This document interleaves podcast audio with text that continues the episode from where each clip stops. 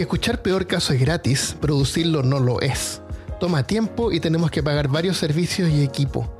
Tú puedes ayudarnos a seguir adelante apoyándonos en Patreon. Visítanos en patreon.com slash peorcaso y considera suscribirte. Podrás escuchar episodios con anticipación, ganar stickers y acceso a algo de contenido exclusivo. La dirección es patreon.com slash peorcaso. Muchas gracias. Bienvenido y bienvenida al episodio número 73 de Peor Caso. En este episodio, viaje al centro de la Tierra. Hablándote desde los lugares más profundos de Austin, Texas, soy Armando Loyola, tu anfitrión del único podcast que entretiene, educa y perturba al mismo tiempo. Junto a mí esta semana está Cristian Rusinke. ¿Qué hubo? ¿Qué hubo? ¡Eco! ¡Eco! ¡Eco! ¡Eco! ¿Viste el tipo este que, se, que estaba escalando y se quedó atrapado en un hoyo se tuvo que cortar el brazo con una sí. navaja suiza? Que, que la había tratado de usar para excavar. Uf. Así que estaba toda. la- él no tenía ni filo. Es como usar una cuchara. Eh, eh, Era más o menos igual. Qué horrible. Es horrible. Hay una película de eso, pero la historia que él cuenta. Hay un video también donde él cuenta la historia y se pone a llorar. Me imagino. Es que con esa clase de trauma, especialmente cuando Oh. vine, la única forma que sobrevivió fue amputándose su propio brazo. Y cuando explica la parte, dice que la- lo que más le costó es cuando tenía que cortar el tendón. Horrible. Me, me pregunto a ver si de pronto, como que si, te- si tenía hambre, probó un poquito de su propia carne. No, parece que estuvo como un par de días nomás. La película creo que se llama 127 horas Sí. con James Franco. Eh, vamos a hablar sobre, el, sobre la Tierra, el centro de la Tierra. eh, la teoría de la tierra hueca. la teoría de la Tierra hueca, la teoría de la Tierra cóncava. Y también la parte científica y qué es lo que hay dentro de la Tierra eh, y, la, y la magnetosfera, el campo magnético de la Tierra y cómo nos protege. ¿Y qué pasaría si no lo tuviéramos? ¿Y qué pasaría si es que se está achicando? Porque se está achicando. Oh, no sabía. La, bueno, en la antigüedad la gente vivía en cuevas, ¿no es cierto? No, antes no tenían casa. Claro. Pero no eran espacios así, un, un espacio chico en una montaña. Hay cuevas enormes, gigantes, donde cabe una población completa adentro. Y, y son, eh, son, eh, son así como laberintos. Y la gente se podía perder adentro y de repente no terminan así como en una roca, en una roca lisa. Generalmente en las cuevas eh, hay espacios que son muy angostos y no se puede pasar. Y al otro lado puede haber una galería, pero no la puedes ver. Entonces, con razón, la gente especulaba que había algo más. Que habían a lo mejor pasos más, subterr- más, más subterráneos y, y dentro de la tierra a lo mejor vivían dioses o habían otras civilizaciones o animales, qué sé yo. Sí, hay demasiados Monstruos, monstruos. monstruos. Ahí, hablando de cuevas, yo me acuerdo, y creo que lo mencioné en un episodio pasado, donde mm, parte de la historia de cómo llegó a existir la Ciudad de México, no actual, pero de los maya, cuando su cultura indígena estaba pasando por las Américas, supuestamente eh, tuvieron que esconderse en una cueva, y dentro de la cueva, en las profundidades de esta misma, se encontraron con un ser, el cual nunca, nunca pude eh, encontrar como definición, pero solo hicieron, se encontraron un ser que les dijo, hasta que lleguen a los pantanos donde vean a un águila comiéndose una serpiente, ahí va a ser el lugar donde van Ah, a, a sí. crear su, su, su civilización. Esa era, no era eh, de la serpiente que Quetzalcoatl, No. no. Y por eso es que en la bandera mexicana se encuentra Sí. el águila co- comiéndose una, una serpiente. Porque el ser seguramente dijo, nunca van a encontrar eso. es como un dinosaurio con láseres en la cabeza. Cuando encuentren un, Un marrano con alas, No, como eso de la... En World of Warcraft, ¿te acuerdas que había un, un tiburón que un tiranosaurio Rex montaba a un tiburón? Y el tiranosaurio tiene un láser en la cabeza No. y encima del, del tiranosaurio va un, eh, un undead eh, tocando guitarra eléctrica. no, no, eso fue antes de mi tiempo. De Optimus Maximus se llama. Dios, Y estaba en el Maelstrom y por un tiempo lo pusieron y tú ibas al Maelstrom, que es donde está el, el medio del mar, y se veía así como rondando alre- alrededor. Tana, tana. Eh, sí, es interesante esa historia. Pero bueno, acá no estamos para la hablar de wow. No, No, wow, eso es para otro episodio. eso para, para niños. claro, ¿Cómo se te ¿quién juega eso? ¿Cómo se te ocurre? ¿Quién tiene mi sus- suscripción? Ah, Dios mío. Hay algo bueno en WoW, en la expansión Cataclismo. Eh, hay una zona que se llama de. eh, hay una zona subterránea La donde de- está la madre tierra, Teracín, la madre tierra. Terracin, Se llama la mujer, la madre tierra, pero el lugar, ¿cómo se llamaba? eh, Deep Home en Deep inglés. Home. Y en español. No me acuerdo el nombre en español. Deep Holmo. Pero es una zona rocosa, es como una cueva gigante donde están lo- los pilares del- de la creación. Y Del los mundo, seres de piedra y los Y golems. y seres de piedra, sí. Es entretenido. Es interesante, ya. Concuerda por lo menos con lo que estamos hablando acá el día de hoy. Eh, hay varias cuevas también en el juego en World of Warcraft misteriosa. Que ahora estamos hablando de World of Warcraft. Dios Tú mío. dijiste específicamente. Ahora es mi culpa. Pero mira, hay una cueva eh, que está en el continente de la izquierda, eh, Eastern Kingdom, en la parte de abajo. Hay una cueva que tú entras y hay un dragón durmiendo. Oh, oh. El dragón tiene un nombre peculiar que no me acuerdo. Nadie sabe qué es lo que es, que es un, un- están honrando a alguien que, que trabajaba ahí, que murió. eh, no se puede interactuar con el dragón, el dragón no Mm. Despierta. La gente ha tratado de llevarle cosas, hacer diferentes tipos de cosas, ir muerto a la cueva, a ver si. Ir muerto. Claro, porque puedes ver el mundo de los Claro. espíritus, pero no, no. Es un dragón que está durmiendo en una cueva y ha estado ahí por siempre. De pronto es como un easter egg, o, de- o quién sabe, tú sabes Es que un los easter egg, equipos pero de no han descubierto, de sí. pronto usan material que dejaron ahí incompletos para Puede ser expansiones también, futuras. sí. De repente lo dejan porque. pff, poner una cueva. Más misterio. Total, total, la mayoría de las cuevas, excepto por esta zona, que eh, son copy-paste, más o menos. Tú entras a una cueva y ya sabes la configuración que tienen en los juegos. Ya. Eh, entonces, como decimos, eh, la gente pensaba de que la Tierra era hueca y debajo de la Tierra habían, habían cosas y partes y lugares. Y es lo que eh, inspiró a Julio Verne en su historia del viaje al centro de la Tierra Muy buen libro. y, y a muchos otros. Claro.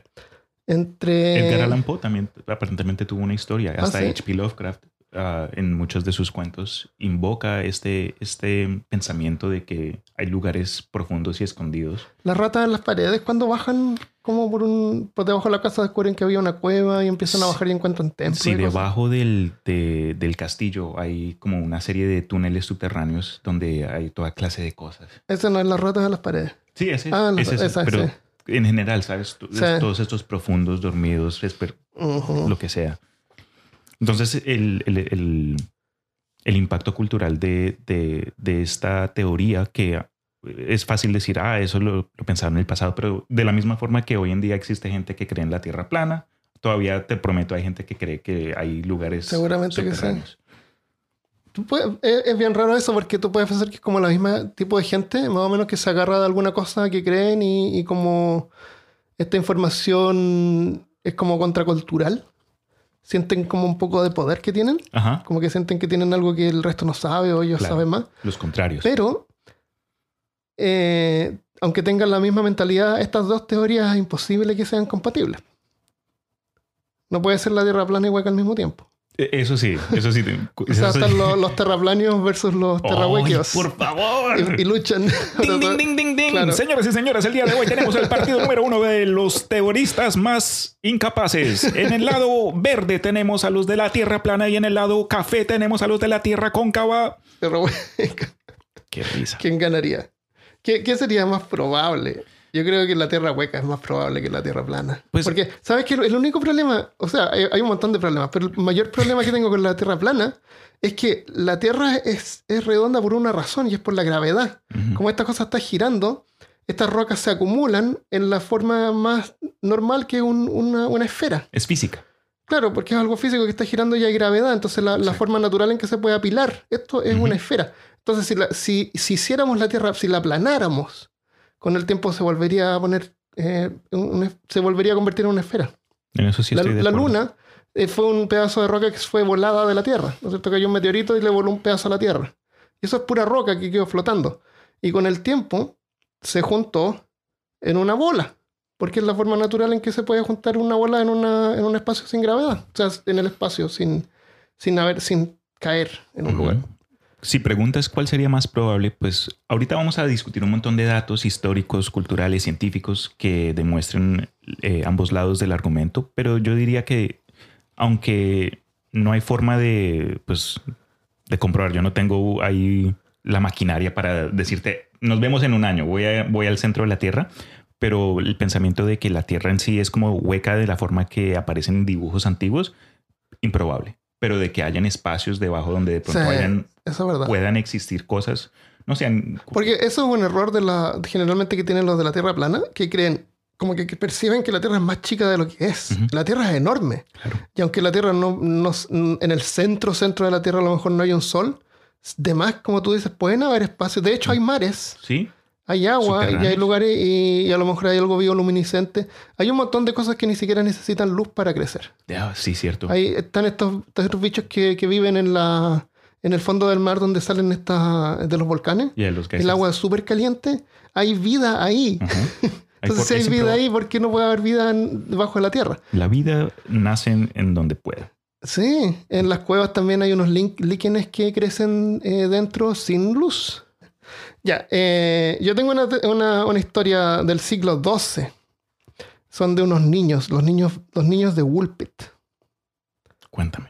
En el, por el siglo XII hay una leyenda que dice que en una pequeña villa en Inglaterra aparecieron dos niños. Los encontraron atrapados en un, eh, en un pozo de lobos, porque aparentemente cerca de las villas parece que ponían como unas, unas pozas.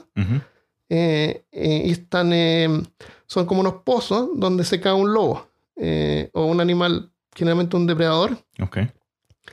Están súper bien hechos, tienen, como paredes de ladrillo, están, hechos para que duren. Y seguramente dejaban al lobo, que muriera ahí. Porque a lo mejor el lobo atacaba a la gente en la villa. ¿Y cómo lo hacían? ¿Agarraban el depredador y lo metían en el hueco? No, parece que como que cubrían el hueco y ahí se caía el depredador. Ah, o a lo mejor animal. Era una trampa. Y yo creo que debe haber pescado cualquier tipo de animal, conejo, y a lo mejor era como una trampa ahí para ir a buscar carne. Niños verdes. No, hemos dicho que no son verdes todavía. No, no, no, spoiler la historia. Dios, la cagué. Rewind. Eh, entonces ahí encontraron un día los, villanos de la vida, porque se llaman villanos, ¿no? Al final. Sí. Villavicenses. Encontraron a los niños atrapados. Eran dos. Eh, cuando los sacaron del, del, del hueco, a la luz, vieron que eran verdes. ¡No sabía! El, bueno, dicen que los llevaron a un, eh, a un caballero, un caballero así como de, de estos, que era una, una autoridad, me imagino. Y ahí les trataron de dar de comer, pero no comían y, al final lo único que descubrieron que comían eran eh, frijoles crudos, así verdes. Tampoco hablaban la, lengua. Ah, sí, ya, hablaban eh, un, un, idioma extraño. Sí. Y, y con el tiempo el niño no, no dejó de comer frijoles y se murió. se murió de depresión. Para todos los, vegetarianos. Claro. y la niña dicen que sí se acostumbró al estilo de vida y empezó a comer otras cosas y apenas empezó a comer eh, más variedad de comida, eh, su piel se volvió igual a la de la gente de la villa, dice. Como el color crema, son todos blanquitos ahí. ¿Y sobrevivió o se murió también en...? Eh, la historia no termina, no, es como bien anticlimática. Bueno, la niña aprendió inglés y contó de dónde venían. Y según ella dice que vivían en un lugar donde... Hay, hay, dos, hay dos partes de historia. Hay un historiador. Hay como dos historiadores que cuentan de esto. Y uno es como más escéptico que el otro. Ok. Pues hay uno que cuenta que la niña contó que donde venían todo era verde igual que ellos. Sí. Eh, hay otro que no menciona eso y que la luz era verde y un, día estaban pastoreando, parece, cuando escucharon unos ruidos de unas campanas que los siguieron y, y, salieron como de una cueva y se asustaron y cuando trataron de volver la entrada no, no la encontraron o ya no estaba o había desaparecido. Se había cerrado. Y, y ahí fue con, cuando los encontraron. claro, o a lo mejor, claro, ahí se pusieron a caminar y se cayeron al pozo del ah, lobo, porque eso del pozo del lobo lo mencionan todo el tiempo. Del Wolf Pit. ¿Había un lobo ahí?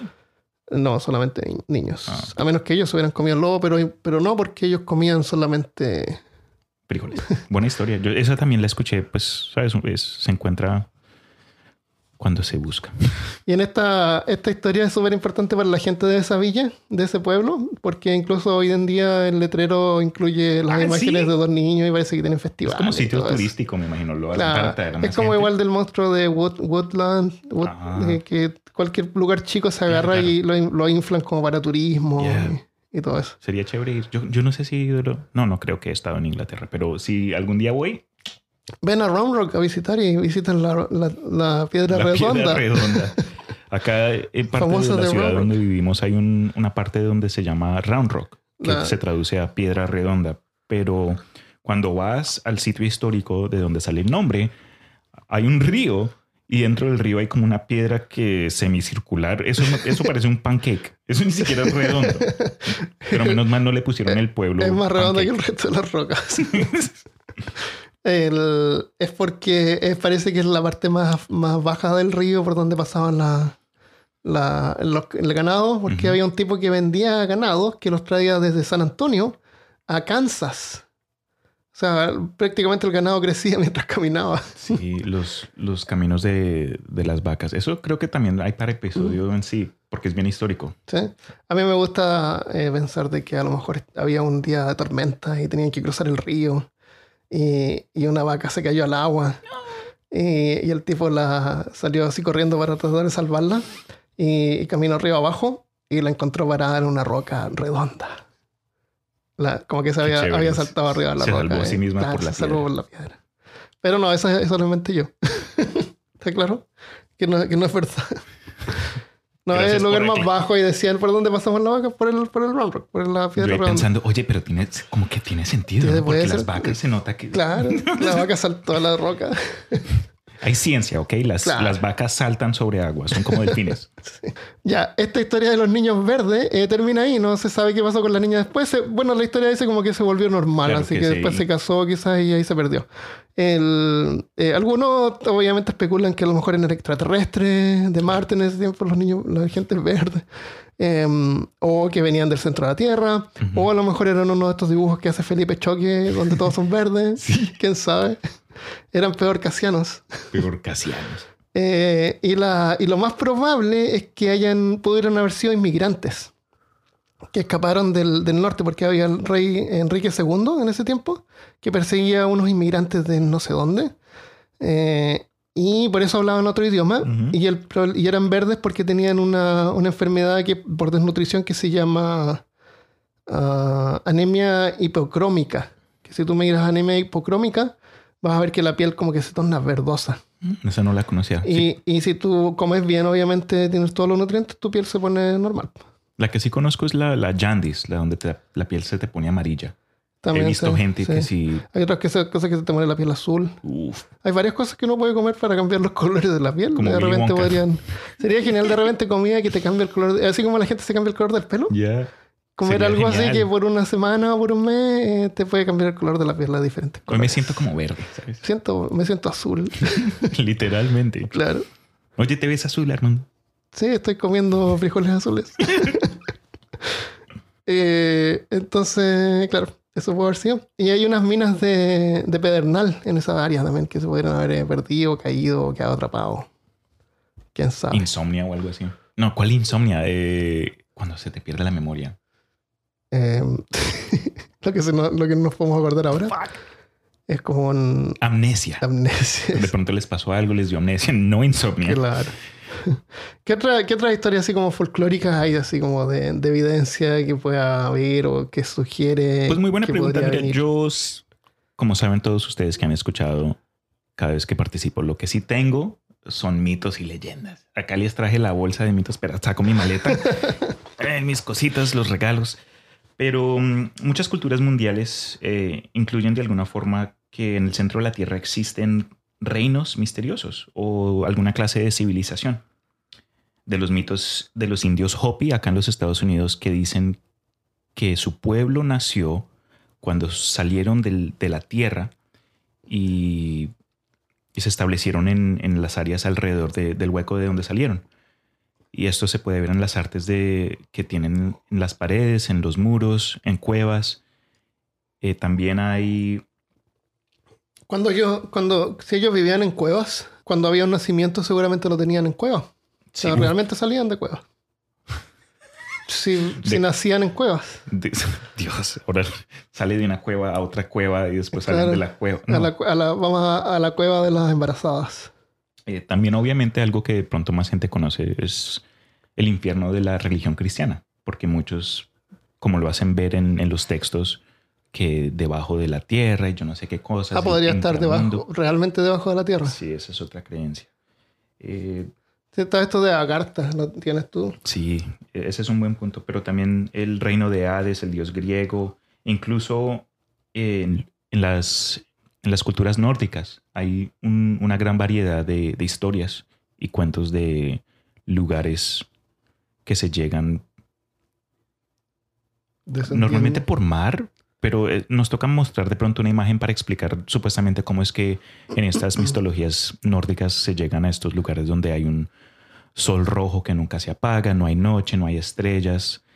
Eh, también las creencias tibetanas que indican que bajo la tierra, como dijiste tú, existe un enorme reino llamado Agartha, al que se puede acceder por túneles que se están por todo el, por todo el planeta. Esa es otra. Creo que de pronto hasta no diría la más peligrosa, pero la que ha tenido más, am, Más famosa. más, sí, más fogosa, porque ha, ha inspirado a ciertas organizaciones, incluso a los nazis, a los que vamos a hablar más tarde, eh, a seguir cierto patrón de investigación que los llevó a, a, a todos los extremos del planeta Tierra. Entonces, te, El que, quien controla Agartha controla el planeta. uf, En, la, en el juego The Secret World, donde todo lo ocultista es verdad. Incluso puedes pelear contra Tulu. what? Eh, la forma en que tú te transportas a las diferentes áreas, que son, eh, por ejemplo, empiezas en. Es como en Innsmouth de Lovecraft, pero se llama Kings, Kingsmouth. Es Ok. un puerto. Ah, ¿viste Eh, comunismo? Eh, Kingsmouth. Ok. Y está la calle HP Lovecraft Street. es súper bueno. Eh, después pasas a, a como una parte media nativa americana. Después, bueno, vas a, a, a Transilvania. Eh, de ahí puedes ir a ¿Cómo se llama el juego? Egipto, The Secret World, el mundo secreto. No lo, no lo conozco. Y hay tres, tú, tú eliges tres, tres, eh, tres eh, es un juego de rol. O sea, un, un RPG así como el World of Warcraft pero en tiempo moderno. Eliges tres facciones, una son los Illuminatis, los dragones, que son como más japoneses, y los otros son los... mm, no me acuerdo el nombre de la tercera. Bueno, la cuestión es que eh, para transportarte a los diferentes lugares, tú viajas a través de Agartha. Y ahí hay, hay lugares que tú puedes ver porque es como un elegido, que son como eh, openings, así como, como, como cuevas, y dentro Sí. hay como una, una rama de Agartha, porque Agartha parece que es un árbol.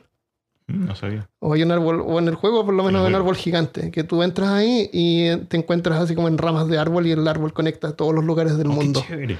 Y bueno, entonces clic y te transportas y hay portales a diferentes lugares. Londres, puedes ir a Londres, Severo. a un montón de partes. El, el juego es bueno gráficamente y la premisa es buena, pero la jugabilidad es fome porque tienes como, como tres o cuatro habilidades y usas como las mismas siempre. Qué aburrido. Es complicado subirles de nivel, es difícil. eh, es como tiene un montón de microtransacciones. Me perdiste ahí. Ahí ya Sí, me perdiste. Pero por lo menos vale la pena jugar la primera parte, que es como jugar eh, en Innsmouth, más o menos. Ok. ¿Eso es Agartha entonces? Pues es. Honestamente, no, no busqué mucho porque, sabes, no hay información buena, o por lo menos que no encontré yo. Pero un mito que sí quería compartir con ustedes eh, viene de la tribu de los Macuchi en el Amazonas de Brasil, donde. Y discúlpenme si ustedes ya conocen esta historia y si me la, si me la tiro, pero de acuerdo a los Macuchi, en el pasado ellos guardaban lo que supuestamente era una entrada al centro de la Tierra, un pasadizo secreto que viene, que se encontraba en una, cueva que solo ellos sabían. Y dicen estos eh, indígenas que mm, les tomaba aproximadamente 8 a 10 días llegar al reino de los gigantes, al reino de los seres grandes, como lo describían ellos mismos. Se entraban a la cueva y habían una serie de escalones enormes y después del tercer día o algo así llegaban como a un bosque interno donde se encontraban ciertas fuentes de luz, como alguna clase de, de no sé, de, de hongos o no encontré explicación buena. Me imagino yo de alguna clase de, de. Eso. Después de ese punto llegaban como a ciertas cavernas con diferentes rutas y por experiencia ya sabían cuáles tomar. Habían unas con piscinas de mercurio, otras con, con magma. Piscinas de mercurio, Claro. peligroso. Exacto. Pero como ya sabían por dónde ir, seguían derecho. Había un montón de viento. Había un viento que los guiaba, supuestamente. Ah, Y ah, creo que al, al punto medio del viaje, de acuerdo a lo que decían ellos, la gravedad comenzaba a soltarse, era más liviana. Entonces les tocaba ir colgados por la pared para controlar su decencia para no salir volando, o bajando, claro. como, como piensen. En fin, ya al octavo décimo día llegaban a, salían por otra cueva que supuestamente los que terminaba como en unas playas, veían árboles enormes, toda clase de, de vida animal, vida vegetal. eh, indicaban también que habían uvas del tamaño de una naranja, del tamaño de un puño, y manzanas tan grandes como tu cabeza, por lo menos Wow. enorme. Eh, de ahí se encontraron con gigantes que eran buena gente, que supuestamente eran medio estrictos, es decir, que los gigantes les daban ciertas indicaciones de alguna forma, porque no hablaban el mismo idioma, entonces me imagino que por... Una, una manzana les tenía que durar la semana. Sí, eh, buen punto acerca de la, de la fruta, porque dicen que estos gigantes también les ofrecían pez, eh, pez, peces y que la carne del Celacantos. pez no... Uf, qué risa. Celocatos. Pero que la carne de- del, del pez no se pudría sino hasta hace, después de dos meses, que por alguna razón las propiedades de la comida aguantaba más que, sabes, la comida que encontramos acá en el centro comercial o lo que sea. Mm. Eventualmente regresaban a la superficie en otros 10 días y lo curioso es que en este, en este cuento, en este relato, en cierto punto en la historia llegaron tres ingleses eh, buscando diamantes en el nombre de la reina. Y uno de los indígenas que tenía los permisos para hacer ese viaje al centro o a, a la civilización de los seres grandes, por error le mencionó, les mencionó cómo llegar. Por error. Sí, porque error. esa clase de cosas, unos, ¿sabes? Es son, son datos culturales que la- muchos indios no, no comparten. En fin, estos tres ingleses se emprendieron en, en el viaje y desaparecieron. Ah, entonces a lo mejor les dijo una ruta equivocada. Puede ser. Pero, como a la semana, El viento no lo sigan. cuando vayan las, cuando vean las piscinas de mercurio, son nada. sí, nada. Eso. Pero supuestamente después de que salieron estos ingleses, a la semana después salieron como salieron gigantes, les aparecieron a los indios, What? enojados, emputecidos y les dijeron que, que ya no estaban bienvenidos. Y supuestamente hicieron que, la, que ciertas partes de la cueva se, se derrumbaran. Los ingleses hicieron eso. No, los gigantes. Los gigantes Ah, los gigantes fueron a de que, decirle al- de que le- ah. que el secreto fue compartido, derrumbaron ciertas partes del, del pasadizo y les dijeron a los indios que ya no estaban bienvenidos.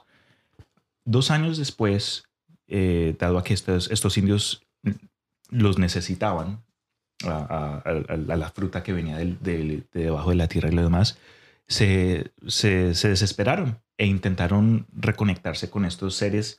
Entonces volvieron porque eh, la cueva principal donde se iniciaba esta, esta aventura todavía estaba, estaba abierta. Entonces llegaron, seguían como por el camino normal hasta que encontraron un derrumbe que, les, que no los dejó seguir adelante. Mitad de estos indios dijeron, ¿sabes qué? Nos vamos a devolver. La otra mitad dijeron, vamos a, ver si nos rebuscamos de alguna forma. Ah, meses después, creo, regresó un indio del grupo que se había quedado y les dijo que habían reconectado con los seres grandes, con los gigantes, y que ellos les, les habían dado permiso de, de- regresar, pero con la condición de que si bajaban a, su reino, no podían, no podían devolverse. Aparentemente Mm. dejaron a este indio en particular, a- a- Para que avisar. claro, como mensajero. La historia se pone un poco más triste porque, por lo que tengo entendido, regresó otro inglés en busca de los tres que habían desaparecido, porque los tres que habían desaparecido mandaron cartas. Diciendo que- que iban a hacer eso. Exacto. Y este inglés encontró la población de los de estos indígenas macuchi en, en pobreza, porque muchos de, de ellos, cuando el mensajero les dijo que podían regresar, muchos de ellos aprovecharon y se fueron. Ah, cuando les dijeron que no podían regresar, se Exacto, fueron a vivir dijeron, ahí. "Ok, me- nos, nos suena bien, buena condición. Entonces, este nuevo inglés que llegó ahí torturó a todas las mujeres y a todos los niños que encontraba para que les dieran más información. Y, y eso es todo lo que me acuerdo. Y nadie sabía. Sí, y como que no, no, no, no les dijeron más. No, no, la información supuestamente se No perdió. los torturó bien.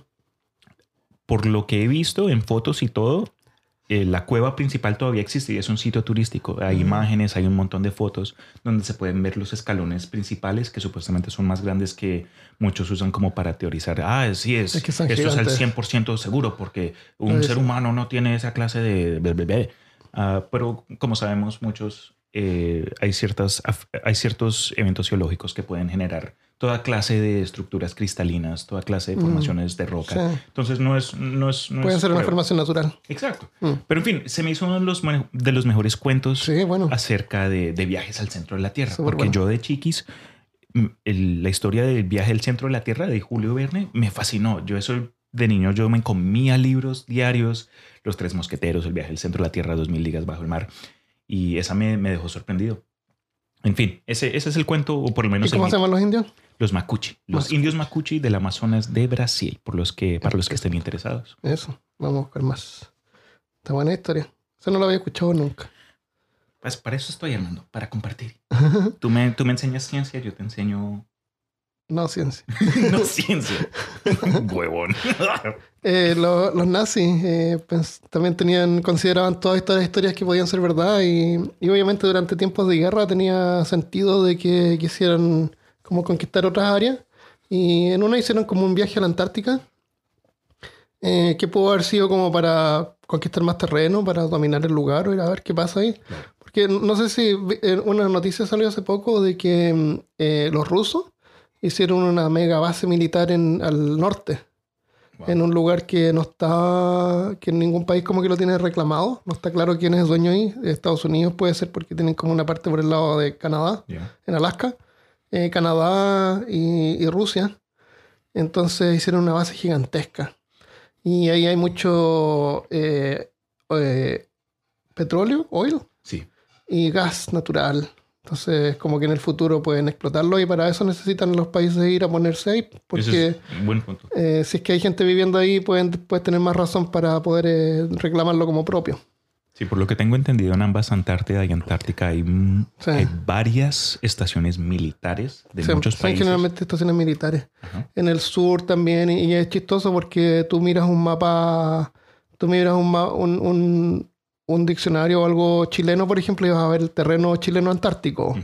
Y después miras uno de Argentina y, y como que se traslapa. Ya. Y como que y está todo eso en disputa, pero como que nadie pelea por eso, porque no vale la pena todavía, a lo mejor en el futuro. Ya. Pero no está bien claro, no, no hay límites bien definidos ahí. El hecho de que no hay, como que no hay nada que, que explique al 100% qué, qué es lo que están haciendo, dónde están las líneas que separan los territorios de cada país. Hay, hay mucha gente que está especulando de toda clase de razones o misticismo, de que alguien, cualquier cosa, pero bus- como que buscando explicaciones más realistas. Es cierto que debajo de la superficie de, de- de- de estas capas de hielo hay un montón de recursos naturales. Claro. Entonces dicen que para el tiempo donde ya eh, hemos explotado lo que tenemos disponible, eh, Claro. eventualmente vamos a tener que ir a estas reservas y comenzar a, a nuevamente explotarlas hasta que no tengamos ni mierda. Claro, entonces por ahora no vale la pena luchar por eso, pero en el futuro sí va a Claro. ser importante. Entonces por ahora están los países ahí, dice yo, yo soy dueño de la longitud, tanto longitud, no porque Claro. va por longitud, en, en- por lo menos en el Polo Sur, va por longitudes. Yo quiero un pedazo de tierra en Antártica. Yo quiero Eh. tener por ahí una casa de vacaciones. Tú puedes ir y es, es bien miserable parece vivir ahí, pero- Miserable. porque tú vives adentro de la... Te me arruinaste el sueño. Eh, vive adentro de la estación y, Sí, y no hay mucho que hacer. Juegan cartas todo el día. La comida llega en un avión todas las semanas, Sí, creo, con las provisiones, con el correo. Eh, debe ser entretenido. Yo viviría a lo mejor un, un viaje, un- una visita. Hay turismo también que hacen. Sí, Es, es bien caro. eh, pero a lo mejor uno se puede quedar entre, entre dos aviones. El Papa, ciertos, eh, sabes, políticos importantes, eh, presidentes y toda clase de gente ah, hace visitas a los polos. Y, y parece que el Polo Sur, por lo menos, es, es menos. El Polo Sur es, es una, como una isla de hielo gigante. Pero el Polo Norte hay como un montón de islotes por todos lados, entonces la gente como que se pierde. Oh, wow.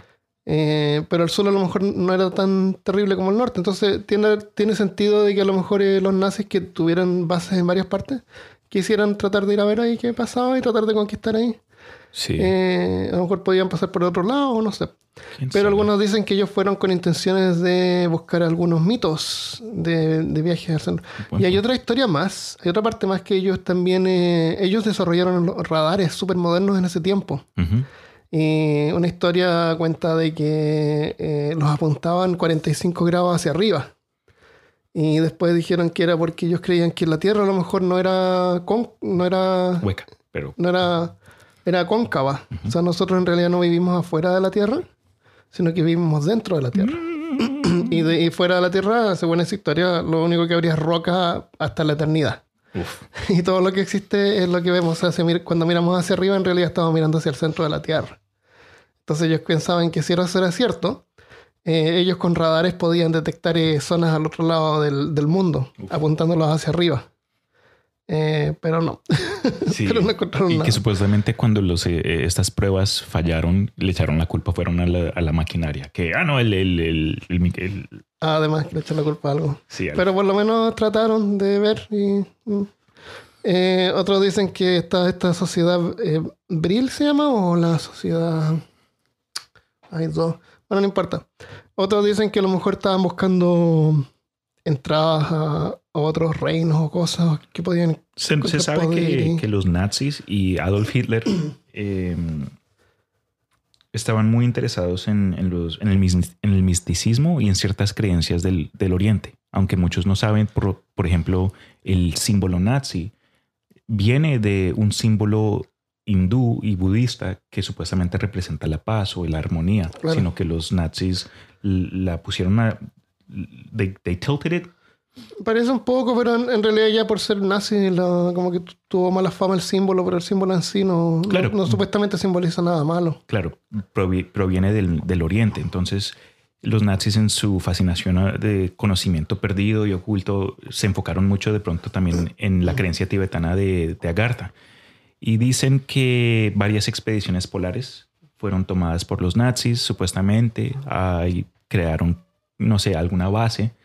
Pero una de las teorías más interesantes que encontré yo mientras buscaba este, eh, datos acerca de este tema, habla de que Adolf Hitler no murió cuando, eh, cuando la guerra mundial terminó. Supuestamente eh, dicen que él se escapó, que en uno de sus centros de, de los polos encontró una entrada y cuando vio que la guerra ya estaba perdida, se, se fugó y, y que por ahí está, eventualmente se murió. Pero claro, hay teorías de que mm, Hitler se, se fue a Argentina o que También, sí. se fue a la luna. Bueno, supuestamente en el polo eh, encontraron ciudades.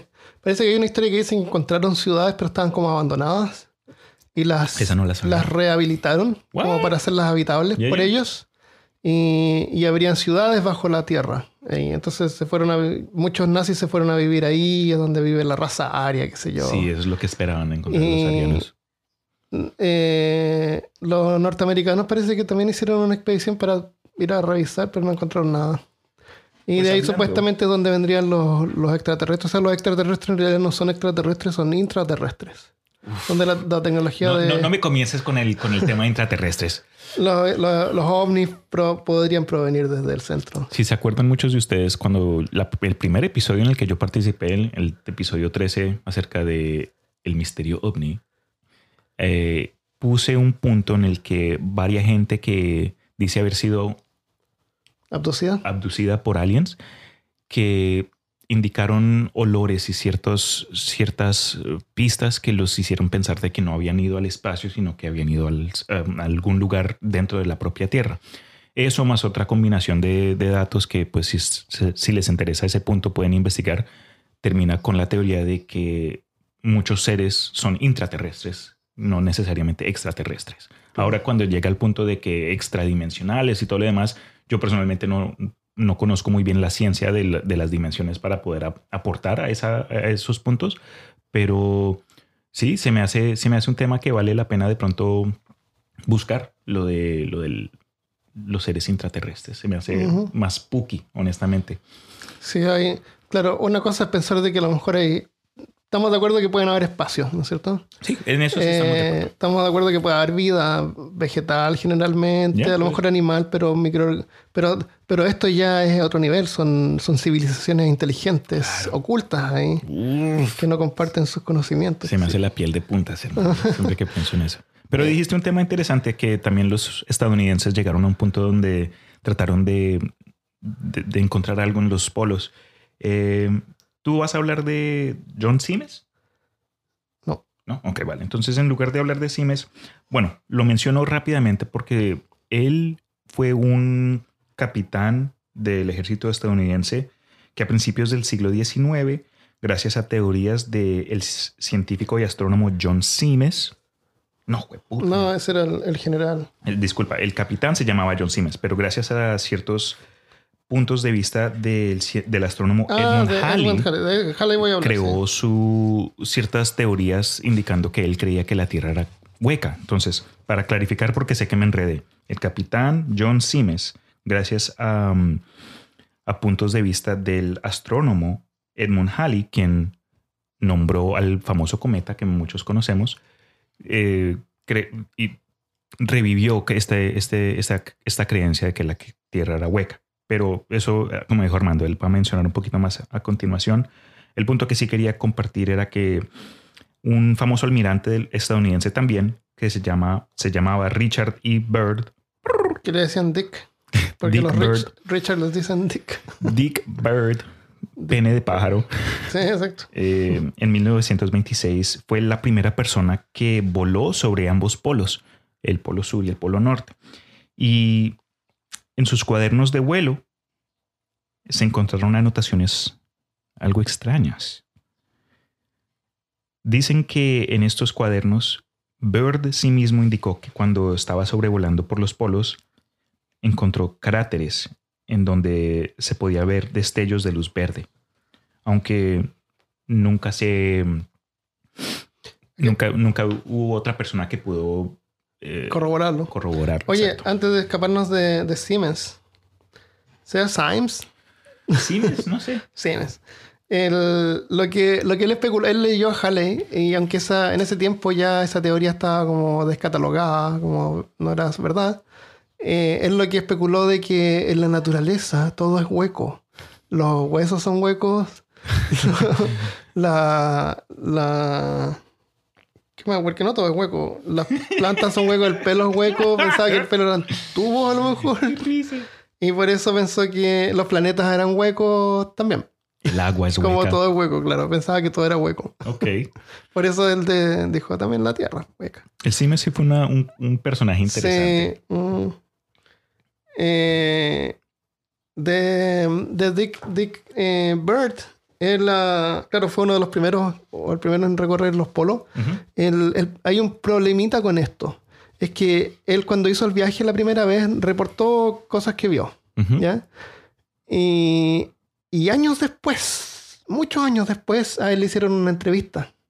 Y en esa entrevista es donde él contó cosas extrañas. What? Como eso, no sé si lo quieren mencionar, lo menciono yo, el mamut. Ah, no, eso no. no. según él, según él, pero esto es según él muchos años después, cuando la historia pudo haber cambiado, siendo embelesada y a lo mejor lo empujaron un poquito para que dijera a lo mejor cosas que no eran tal vez verdad.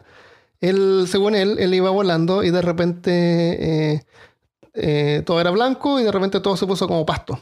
eran pastizales enormes y vi un mamut. y no sabía dónde estaba. Oh, ¿Mamut o mastodón? Porque hay una diferencia. Un mamut, un, elefante peludo. Gracias. ¿Y qué es lo que es un mastodonte? Pues el mastodonte es la criatura, es la criatura donde el Power Ranger negro se vuelve en la forma del ah, mastodonte. De mastodonte, ya. Eso es diferente. Pero sí creo que tiene orejitas más pequeñas y no creo que sean tan peludos. Como los, elefantes indios o los elefantes africanos que no tienen la oreja grande y otros tienen los africanos. Claro. Eh, no, vi un, vi un mamut y y otras cosas más. Pero el problema es ese, que esto no, no está en su primer, en su reporte original. puede que lo que otro es cierto, que lo hayan empujado a tratar de hacer la historia más interesante y terminó con dinosaurios y mamuts. Y, lo otro es que al principio a lo mejor eh, se perdió. Y se perdió la gente se perdía porque la, la gente no pasaba por los polos Claro. por una razón. Y se perdió porque hay un problema entre el, entre el polo magnético. Si tú tomas una brújula, mm, tú podrías no necesariamente llegar al polo norte si es que la sigues. Mira, cuando yo era chico, eh, yo creía en Santa Claus. y unos compañeros de la escuela me dijeron que Santa Claus no existía. Y yo eso yo no lo pude creer. Así que yo pesqué mi brújula de niño explorador y fui al Polo Norte a Ah. buscar a Santa Claus. Fácil. Desde Chile, fácil. Eh, bueno, fui allá y me puse un abrigo, qué sé yo.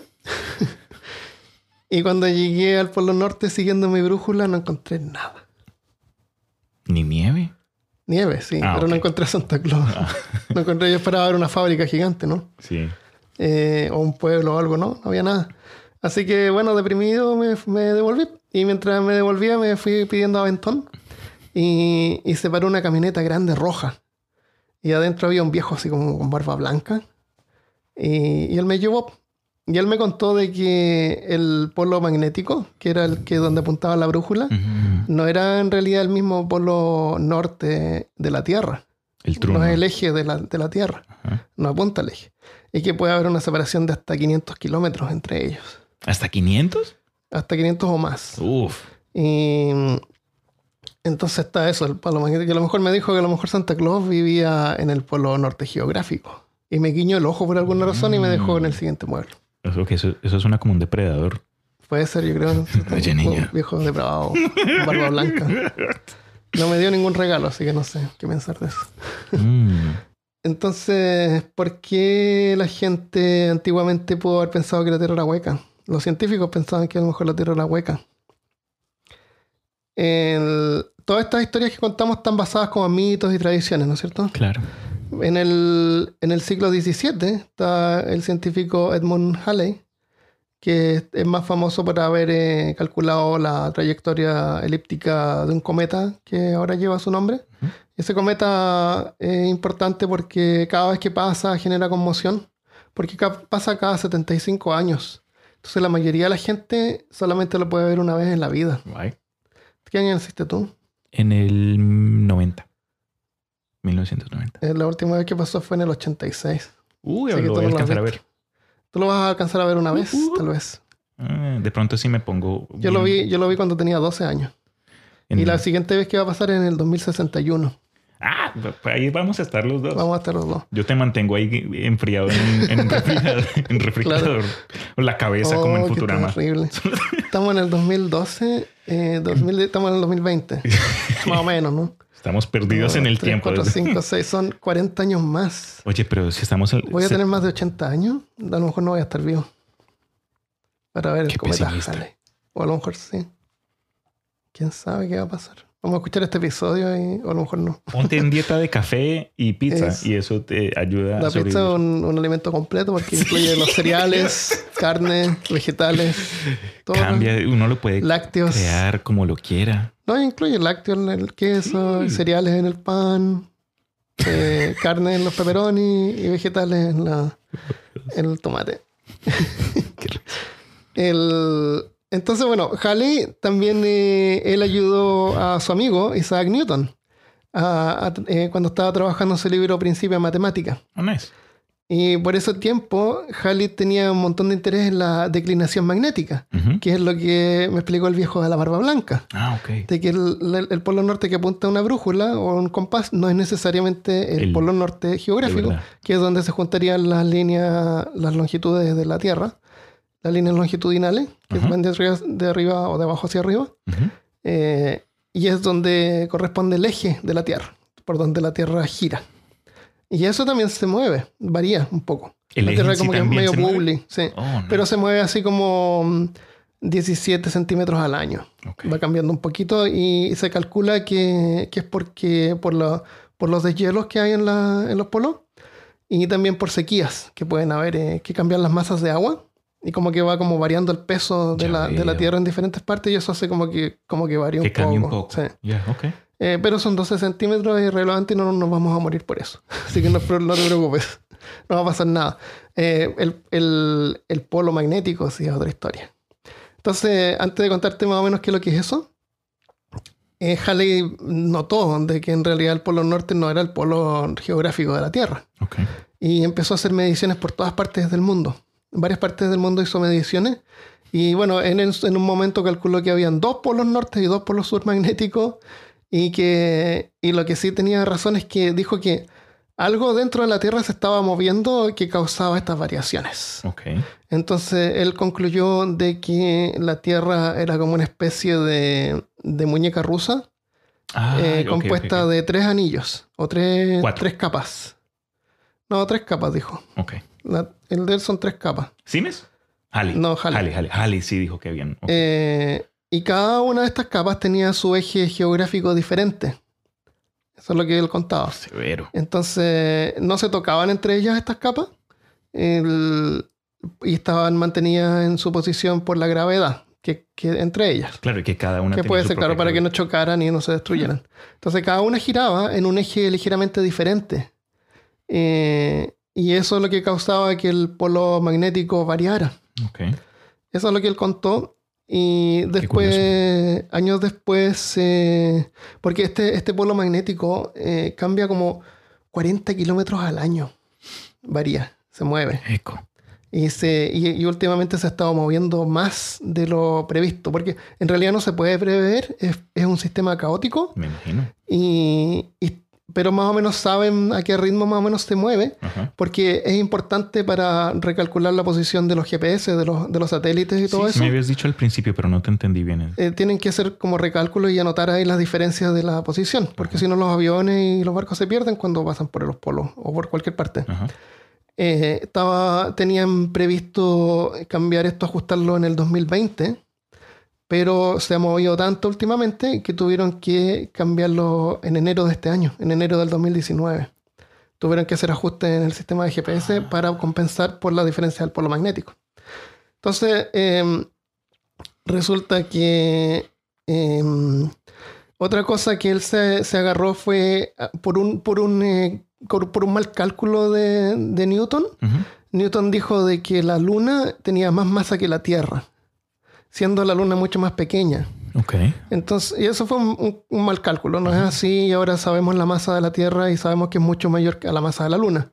Pero en ese tiempo, eh, Halley lo tomó como verdad y dijo, bueno, si, si la masa de la Tierra es menor, entonces a lo mejor es porque es hueca, porque tiene muchos espacios vacíos, Right. por eso la hace como más como cascarones de huevo en Ya. vez de, un- de una cosa más sólida. Y eso lo ayuda a tratar de explicar. Eso es lo que qué. ayuda, claro. Ah. La, la luna es, un- es una, una roca. No, no tiene, no tiene, nu- o sea, tiene un núcleo que es de roca, pero no tiene un núcleo separado que gire ni, ni nada derretido dentro. No tiene, no tiene, no tiene magnetosfera. Solo las bases lunares de los nazis. Claro. Solamente la fase lunar de la luna. Es lo más magnético Esos que hay. nazis no se, no, no se quedaron, no se pudieron quedar quietos. Entonces, por el siglo XVIII, un matemático que se llama Harold, eh, Charles Hutton y varios otros calcularon el- la masa correcta de la Tierra. Son de lo mismo. Eh, la cuestión es que si es que la Tierra tuviera menos masa que la Luna, si es que fuera así, eh, viste que la Luna siempre nos da la misma cara, la Tierra le daría la misma cara a la Luna. Y la Luna estaría girando en vez de, de nosotros. Si eso fuera. cor- Si ese, Si, si- si la Tierra tuviera menos masa, si fuera completamente hueca. Así que eso ya te demuestra que en realidad no, no es así. Ahora, eso de que la Luna nos da la, la cara no siempre fue así porque originalmente la Luna giraba. Y cada vez fue girando cada vez menos. hasta que se cansó. Porque la Luna es una, es una esfera, pero la masa de la Luna no es perfecta eh, en No todas está- partes de la Luna. no Hay un lado de la Luna que es más pesada, ¿no es cierto? Tiene más masa. Un lado de la Luna es más, más, tiene más masa que el resto. Igual que la Tierra. Ujú. Entonces, con el tiempo, cada vez que, que esa parte más masiva, más pesada, pasaba por la Tierra, que producía más atracción, ¿no es cierto?, por la gravedad, como que la frenaba un poco. Al punto en que la frenó completamente y ahora la Luna siempre nos da la misma cara y es de ese lado, esa cara que nos da es la parte más, con más masa que tiene. Por eso es que da la misma cara. Eh, Tide Lock se llama en inglés, no sé cómo se llamaría en español. El- la, la Tierra eventualmente en algún momento también va a ¿A detenerse y le puede dar la cara al Sol siempre. Y hay varios exoplanetas que le dan la cara al Sol. Y eso significa de que un- la mitad del planeta está siempre apuntando hacia el sol, durante, donde es súper caliente, y la otra mitad nunca le da la cara al sol, o sea, es súper frío. O sea, la zona habitable está como en una banda, Claro, sí, sí. Una banda bien pequeña, que Sí, es como, como en el- en la parte del crepúsculo. Donde se claro. encuentran ambos lados. Sí, y ¿Te ahí es donde puede en un haber... mundo así? eh, eh, que hay, hay mundos así y puede haber vida así, quién sabe si es inteligente. severo. No, ok, no pases de, de al lado izquierdo porque Ajá, te derrites, te no pases al lado y derecho si o te si no te congelas, sí. Fuck. Está bueno para una historia de eso. Podríamos de repente hacer un... Hay unos exoplanetas increíbles. Hay exoplanetas con sistemas binarios con dos soles. Ya, así como Tatooine. De verdad. Qué risa. Eh, o con anillos, qué sé yo. Claro, planetas de todo tipo. Exoplanetas. Son Wow. bien... eh, ¿Cómo se dice? Eh, exóticos. Mm. Bueno, ahora sabemos que la Tierra eh, tiene capas. Porque- tiene un núcleo sólido. ¿ya? Este núcleo sólido está flotando en, un- en una, en una capa de magma derretida, ¿ya? que contiene un montón de hierro y, y níquel. Y eso es lo que le da la- el magnetismo a la Tierra. Nickelback. Nickelback, claro, se escucha ahí todo- si tú, prestas atención. y después hay otras capas más que son más sólidas, pero por ahí de repente se escapan por los volcanes, sale la lava y todo eso. Y ahora hay una cosa bien interesante que eh, volcanes, hay volcanes subterráneos que están todo el rato tirando lava, Oh, wow. todo el rato tirando lava. Y la, la lava a medida que va saliendo se va como enfriando por el agua y va quedando ahí. Entonces, lo que es súper interesante es que esta lava contiene partículas de níquel y hierro. Y estas partículas, como están flotando en el líquido, se orientan según el campo magnético de la Tierra, ¿no es cierto? Se apuntan, estas, estas partículas apuntan hacia, los- hacia el norte y luego se congelan. Y quedan ahí congeladas y ya no se pueden mover. Oh, wow. Entonces, cuando nosotros las miramos, podemos saber en, en esa época geológica dónde, ¿Dónde estaba, estaba el norte? Y ve- vemos que cambia. Oh, y cambia un montón. Y podemos ver que cambia hacia abajo y el norte está en el sur y todo eso. Hablando de cambio de bueno, eso. eh, creo que mencionamos antes de iniciar el episodio que es cierto que en cierta cantidad de años los polos magnéticos del planeta Tierra cambian, ¿verdad? Pero que no hay. Eso pasa, eso pasa en varias partes. De hecho, en el Sol, el Sol cambia su campo magnético cada 11 años. Oh, wow. El norte está en el sur y el sur está en el norte. O sea, si pasara en la Tierra, eh, no causaría la extinción. Eh, sí causaría... Problemas, varios se morirían de cáncer seguramente. Dios. Eh, pero sobreviviríamos y, y al final habría un problema porque, bueno, tendrían que rehacer las brújulas porque Claro. todas apuntarían al sur en vez del norte. Y, y habría que renombrar el norte al sur, no sé. Porque, bueno, el, la- el campo magnético de la Tierra está bien cercano al, al eje, ¿no es cierto? Prácticamente está en el eje. En, en términos prácticos, porque es masivo, es tan grande que sobrepasa la distancia de la Tierra a la Luna que la distancia es tan grande que todos los planetas del sistema solar caben entre medio de la Tierra y la Luna. Si tú los pones ahí en orden, Oh, wow. caben todos. Así que súper, súper lejos. ¿Incluso Júpiter? Todos, ¿eh? What? Incluso Júpiter, incluso Plutón. Entonces, entonces eh, funciona más o menos como en una motocicleta. ¿Tú has visto las motocicletas que tienen como un- una, un, un- un- como un pedazo de, de- de ¿Plástico? vidrio plástico como para que no te, no te peguen los mosquitos? Ya, ya. Si tú miras una motocicleta, generalmente esa como ah, ¿cómo se como windshield, como um, parabrisas, Sure. no no no es- no sobrepasa tu cabeza. Como más bajo. Pero solamente con el hecho de ser aerodinámico y que choca el viento y lo empuja hacia arriba, Es si suficiente. es que viene un insecto, derecho, como hay una, una corriente de viento golpeando hacia Ah. arriba, va a hacerlo pasar sobre tu cabeza y no te va a chocar en, en Pero el si, si- si el bicho estaba allá, porque si el bicho está encima tuyo o más. Bueno, tú vas, tú vas viajando. Entonces, si el bicho pasa, eh, si va a pasar, si te va a chocar, va a recibir esta corriente de aire primero, que lo va a hacer empujarse hacia arriba. Entonces, en otras palabras, el, el parabrisas de la moto no necesariamente tiene que cubrir tu cabeza completa, porque el parabrisas no es la parte plástica, es la corriente de aire que fabrica.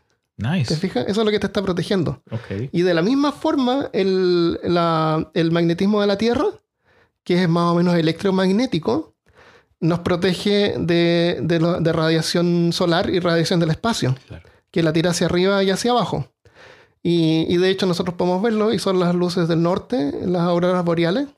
es radiación. ¿Las has visto tú alguna vez? No, a lo mejor algún día las podría ver. Sería O sea, es, es- bonitas. es algo que tengo en mi bucket list.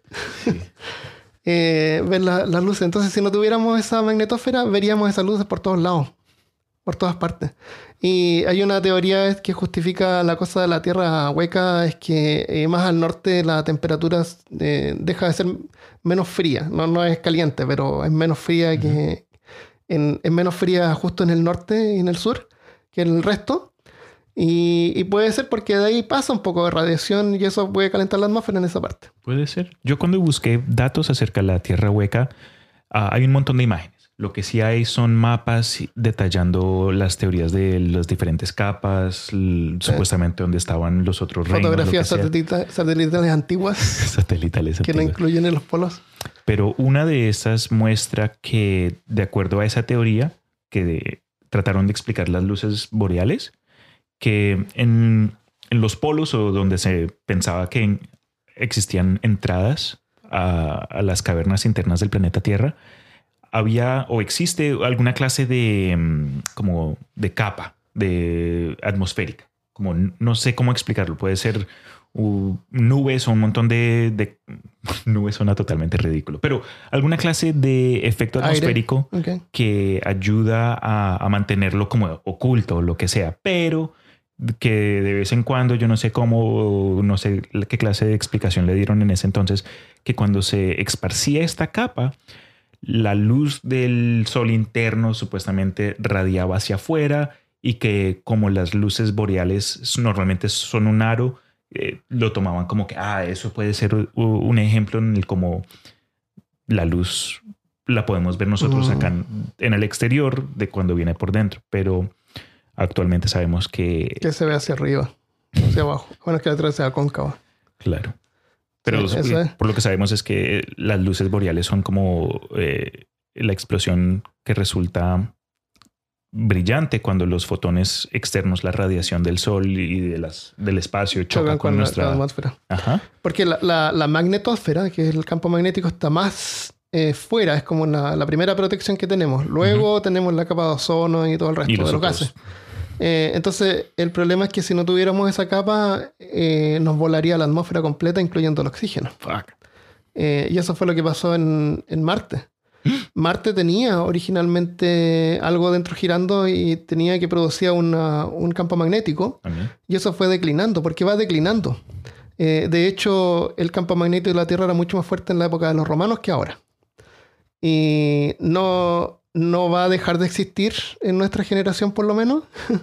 Pero su, declin- su declinación y, y su movimiento es totalmente incalculable. No, no hay forma de poder saber qué es lo que va a pasar. No hay forma de saber si es que se va a invertir. Podrían pasar eh, tan rápido como 100 años se podría invertir. Eso es geológicamente ¿Posible? instantáneo. Oh.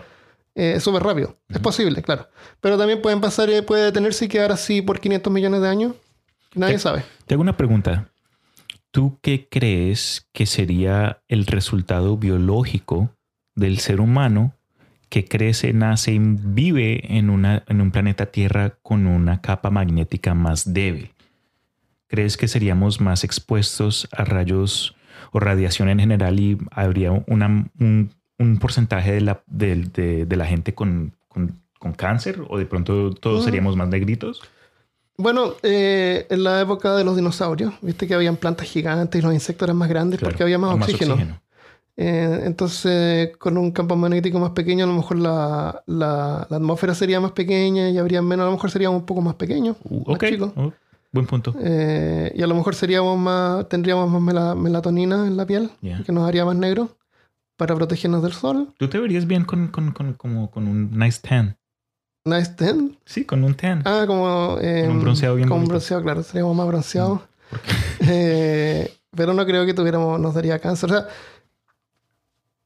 cualquier cosa que protege a las células de mutar, eh, esos que tienen esa característica sobrevivirían, ¿no es cierto? Y eso es evolución. O Puede sea, que sea tuviéramos que evolucionar. fuerte. De pronto seríamos más inmunes a, Claro, a los, que vivirían en ese tiempo. Los Nosotros, tú y yo, no.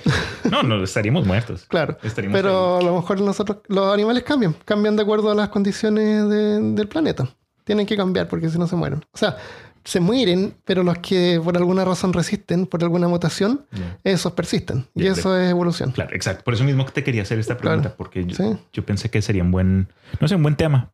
Así que eh, la magnetósfera nos protege, es súper importante y, nosotros ni siquiera no le hacemos caso. Yo creo que deberíamos ir y comprarnos una polera que diga magnetósfera rules o algo así. Equipo magnetósfera. Claro, es súper importante. Este tema se me hace muy interesante, ¿sabes? Porque en comparación a otras teorías que son completamente, bueno, no quiero decir raras, porque yo también admito que creo en cosas que muchos dirían, oh, este man está loco pero se me hace algo más creíble, por lo que, como estamos de acuerdo, puede que existan lugares debajo de la superficie del planeta Tierra que contengan espacios. Lo que haya en ese espacio, eso sí es otra pregunta por completo, pero que sí son posibles. Por eso es que, que por eso es que, que, quería hacerles a ustedes como un, una tarea, no ni siquiera una tarea, pero un reto.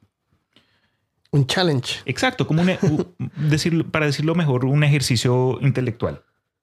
Cuando encuentren un tema curioso, piensen primero o investiguen si pueden datos que defiendan los puntos improbables, sean absurdos o incluso políticamente incorrectos. Me pueden decir, ¿por qué? Si toda la evidencia demuestra que eso es, falso. Puede ser, pero es un buen ejercicio mental para que mantengamos una curiosidad buena en tratar de ver los puntos de vista de otras personas.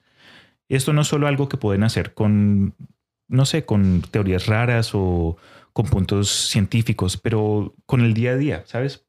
Ayuda no solo a mantener la mente fresca y abierta, pero con la empatía, ¿sabes? Hay muchas cosas en las que tú y yo no estamos de acuerdo, pero ayuda que podamos sentarnos acá, vernos el uno al otro y por lo menos tratar de entender de los puntos y es como lo hacemos. Si tú mira, mira mis libros. Exacto, exacto. o sea, tú vas, la, mitad de mis libros son científicos. Sí, el Armando sabemos que es el escéptico nacional de Chile.